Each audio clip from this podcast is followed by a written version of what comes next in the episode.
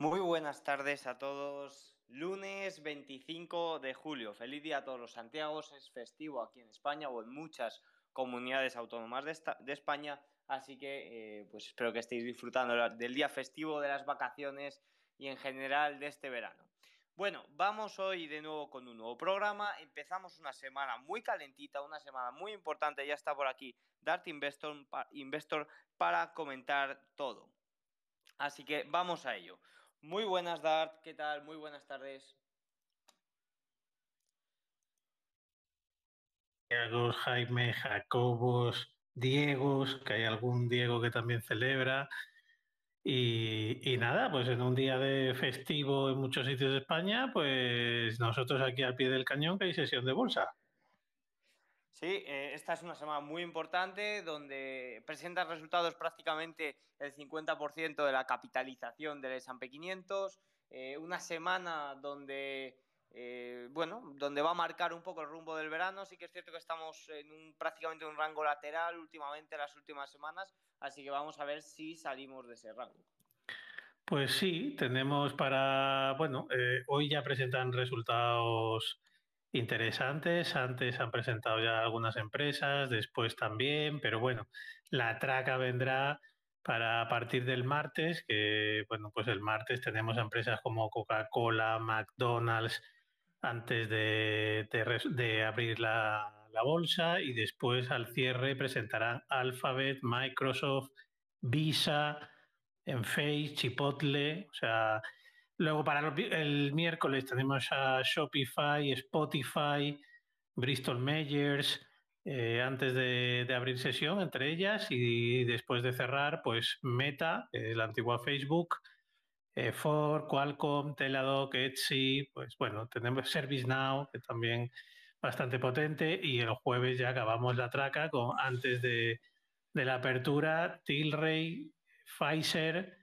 Mastercard, que también la sigue mucha gente, Merck, Altria, y después del cierre, pues vendrá la traca con Apple, Amazon, Roku, Intel, Dexcom, que también se sigue bastante, y el viernes ya baja el nivel, pero tenemos a las petroleras empezando ya con ExxonMobil, Chevron, eh, luego Procter, Gamble, eh, Philips 66, que vuelve a ser otra petrolera, AstraZeneca, eh, bueno, muy, muy cargado. Como tú has dicho, más del 50% de la capitalización del SP500, así que muy, muy atentos porque eh, creo haber leído que de los últimos 10 años, 8 ha bajado el mercado después de esta semana.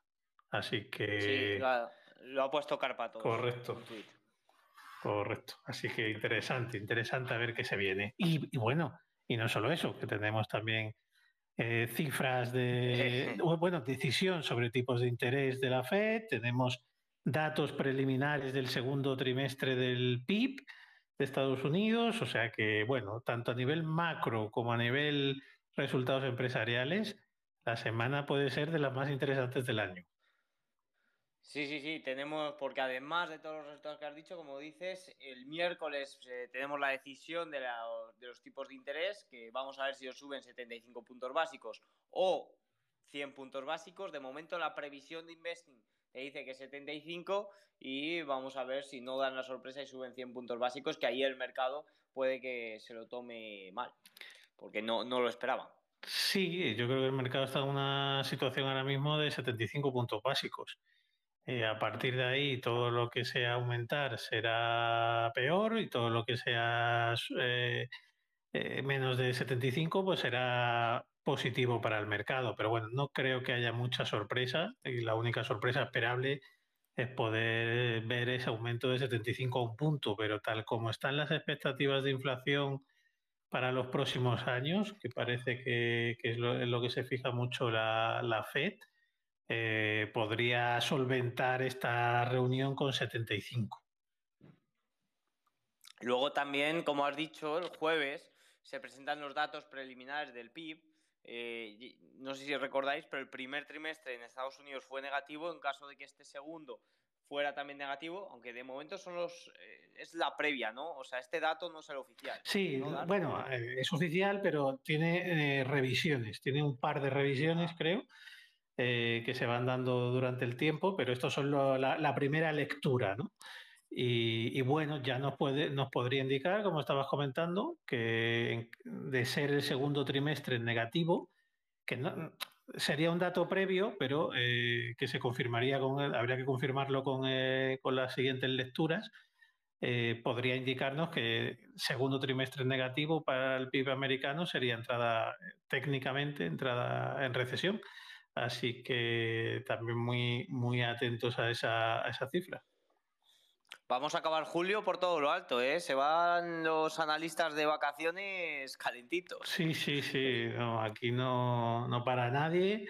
Hemos tenido hasta ahora un relief rally que llaman, que es el rally como para, bueno, para quitarte el agobio ese de, uff, cómo está todo y tal, un poco de tranquilidad, pero, pero bueno, puede, puede que sea la semana yo creo que va a ser decisiva o puede ser decisiva tanto para la mirando hacia las dos hacia los dos lados. Si es si los datos de, PIB salen buenos, si la, la Fed no decide subir los tipos de interés más de la cuenta y si los resultados empresariales salen mejor de lo esperado, pues seguramente siga el, ese, rebote que estamos viendo en los mercados pero como algo de eso, de todo eso falle, eh, puede el mercado encontrar la excusa perfecta para dar por finalizado este rally que estamos viendo.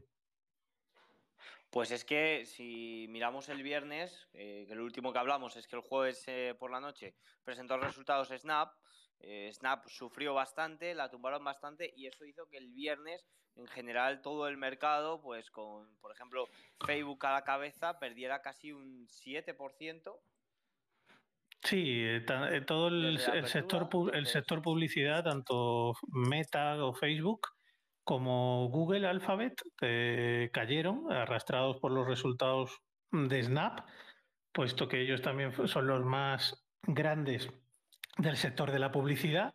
Y, y lo que habrá que ver, pues si esos resultados son trasladables a este tipo de empresas, que lo veremos el martes al cierre del mercado con Alphabet y el miércoles con Meta, eh, o, ha sido un caso aislado y exclusivo de, Snap. Pero, pero bueno, ya cuando, cuando las barbas de tus vecinos ves afeitar, pon las tuyas a remojar, ¿no? ¿Qué dice? Así que siendo empresas del sector, eh, bueno, pues un poco de cautela. Y eso es lo que pasó básicamente el viernes en el mercado y ya luego, pues bueno, un poco de arrastre de todo, también poco de recogida de beneficios de, todos esos tres días que habíamos tenido seguidos de subida, con una subida importante. Así que vamos a ver hoy cómo se quiere comportar el mercado, si sigue, o sea, si dice que lo del viernes fue eso, una recogida de beneficios simplemente, o, o es que hemos empezado una corrección algo, algo más profunda. Bueno, de momento Europa viene en positivo, 0,38 arriba, el DAX alemán que vivió una buena semana pese a la subida de tipos de 50 puntos básicos en el Banco Central Europeo y también los futuros de tanto el S&P 500 como el Nasdaq 100 vienen también en positivo. Sí, eh, los futuros venían, bueno, aunque no, bueno, cada vez están, están más planos, o sea, hemos llegado a tener durante la mañana subidas de para el Nasdaq de 0,50, 0,60 ahora mismo está en más 0,12, ¿vale? El, el, el, el SP500 un 0,25 y bueno, pues bastante planos, ¿no? Está todo, todo por decidir, podríamos decir. Mucha, mucha incertidumbre, sobre todo yo creo porque la, la gente va a tener un poco de miedo de, empezar a tomar decisiones antes de que se sucedan pues, o los resultados empresariales de las empresas top o, la, decisión de la Fed. Así que a lo mejor vivimos unas semanas de, o unos días, perdón, de, tranquilidad o de, poca, de pocos movimientos antes de que lleguen esas fechas claves que empezarán mañana. Sí, yo creo que sobre todo el día clave va a ser el miércoles. Yo creo que el miércoles, después de que por la, por la noche el martes presente Alphabet, presente Microsoft, pues el miércoles ya habrá movimiento, el miércoles también, también es la subida de tipos, el miércoles, jueves, yo creo que será los días sobre todo más importantes. Luego el viernes también, evidentemente, con el jueves eh, la presentación de Apple y Amazon, pero si tengo que marcar un día del calendario es el miércoles, eh, después de la presentación de Alphabet, de Microsoft y con la subida de tipos. Sí, sí, correcto. El, eh, el, martes por la noche ya habrá algún resultado importante que nos puede decir por dónde va por dónde va a ir el mercado, así que el miércoles ya lo reflejará durante la sesión en bolsa, pero el miércoles por la noche es cuando, cuando viene, viene fuerte, viene fuerte. Está la mayor parte de las empresas ahí concentradas. Bueno, pues si hablamos un poco de los mercados, el triple Q cerró la semana pasada con eh, el viernes cayendo un 1,75, llegó a estar a los tres, llegó a estar lo más alto de la semana, los 307, finalmente acabó corrigiendo el viernes, pero bueno, la verdad que cerró una semana bastante buena, sigue dentro del rango lateral entre los 314, eh, 286, aunque ha estado semanas por, por, debajo, pero sí que es cierto que bueno, pues lleva desde prácticamente mayo en un rango lateral, que sí que baja un poco más, sube, pero eh, está muy parado. Sí, entre la, ese rango. entre la zona 306, 307 y 314 por arriba, pues tiene ahí una, una zona de importante resistencia, que en un principio ha sido la primera que la ha hecho eh, girarse eh, o darse la vuelta el viernes. En el caso del, del, triple Q nos dejó un outside day, que, una vela un poco más fea que la que nos dejó el, el SP500. También apuntaron los dos eh, días de distribución eh, que habían borrado previamente por una subida superior al 5%.